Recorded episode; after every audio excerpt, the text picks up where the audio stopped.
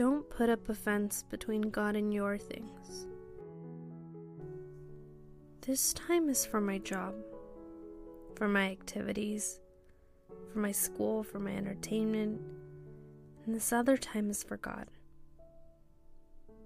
This effort is for my things, my family, and these other things I dedicate to God. My brothers and sisters, many people think like this. They put a barrier, a fence between God and the world, between God and His things. But putting a barrier between God and the rest of the world, that's not the kind of perspective that God wants us to have.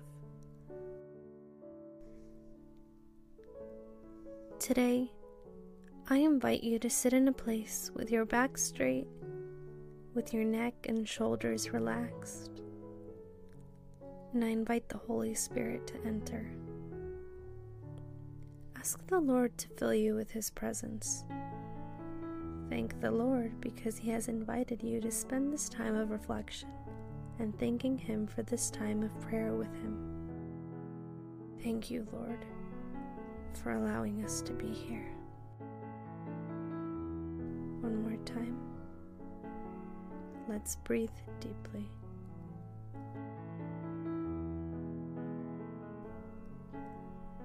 Let's meditate on not putting a wall between God and your things. You know, this topic comes up because you've seen many people put a fence in their hearts and minds between God and their things, between God and their daily activities. They will say something like, during the week, during these days, and these hours are for my job and these others are for my school or responsibilities with the family, for fun, for rest, etc. And on the other side of the fence, they will say, I have a little time reserved for God when I go to church, for when I pray a little or do my ministry. Well, for those who do a ministry. That's what people say. That's how many people divide it in their minds. There's things for God, things for the world, and let's not even mention your tithes. A lot of people will say, It's for my things. And the vast majority obviously goes to the worldly things, and for God only if there's anything left over. The saddest thing is, in addition to making a division there, the mental fence. People cross it to give the world a great majority of all their resources and give more than 90% to the world, to the things of the world, and less than 10 or 5 or some not even 1% to God. There are many who do not realize what they are doing, but they are putting that barrier between God and their things, God and the world, God and their lives. It's sad, but is that what God wants us to have? That fence? Under what percentages should we put our fences? The answer is under none. There should be no fence, no division, no separation between God and everything I do in the world. Everything I do, I must do under His blessing and presence, entrusting it to Him asking His direction for His grace, and above all, to do His will in everything I do. 24 hours a day, my brothers and sisters, even when I'm asleep, I must sleep the way God likes. I must realize that everything is His and decide it because God is not going to force me. If I go to work, I must ask Him, Lord, am I working where I should according to your will? Am I also working how I should? Am I doing my job well? Am I responsible? Do I fulfill my obligations? Am I doing my job the way you like it, Lord? God must be a part of work too, as well as school, family gatherings, and what I do at home. Lord, is there anything that needs to change? And if I'm to have fun, Lord, Am I having fun the way you like in a healthy way and doing good things? Because I know that you want us to have fun, but in a healthy way. Am I asking you to bless my fun, or am I not even taking you into account for and during the times I'm enjoying myself? The same thing goes for when I eat, sleep, exercise, and above all, my church ministry. I do it for Him as He expects me to do it. My serving in the church should not put any barrier or limitations on Him. If we are real Christians, we should not place barriers. We should not make separations or divisions. Everything is from God. The whole world is from Him, and we belong to Him.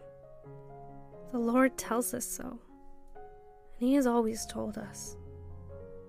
The more and better I serve God, the better He will serve me all the things I have in life.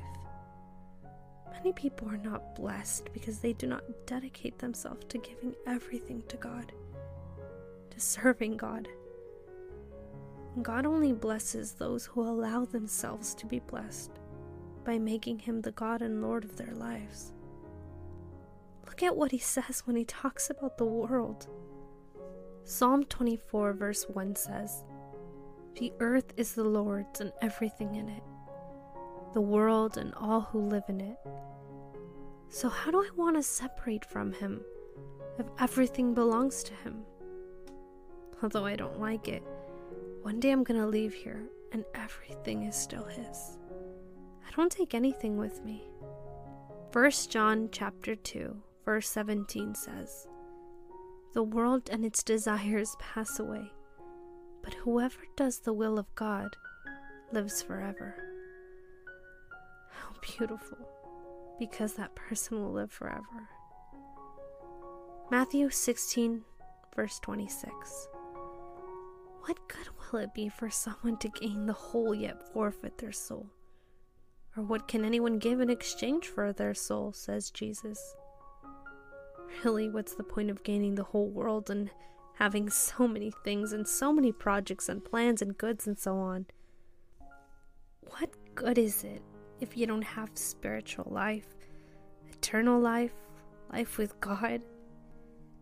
James chapter 4 verse 4 says, "You adulterous people, don't you know that friendship with the world means enmity against God? Therefore, anyone who chooses to be a friend of the world becomes an enemy with God. Let's understand the message. It does not mean that it is bad to love the things of the world in a healthy way. It means you can't love above God. You cannot prefer the things of the world over God. Your work cannot be more important than God. Not even your children can be more important than God, because to begin with, they are not yours, they are His. And the one who is going to make you a better mother and a better father is God when you give Him the first place. Who else is going to bless your children? God is, if God is first in your family. First letter of John, chapter 5 verse 4 says, "For everyone who is born of God overcomes the world." This is the victory that overcomes the world, our faith or our relationship with God. I leave you so that you can continue meditating on these verses, on this topic. Think to yourself Have I put a barrier between God and my things? Or have I already given him everything? And if not, what can I do to make sure that everything is yours? Speak to me, Lord, for your servant is listening. If you liked this video, please don't forget to like and subscribe for more daily meditations. Tell us in the comments below have you put a fence between God and your things?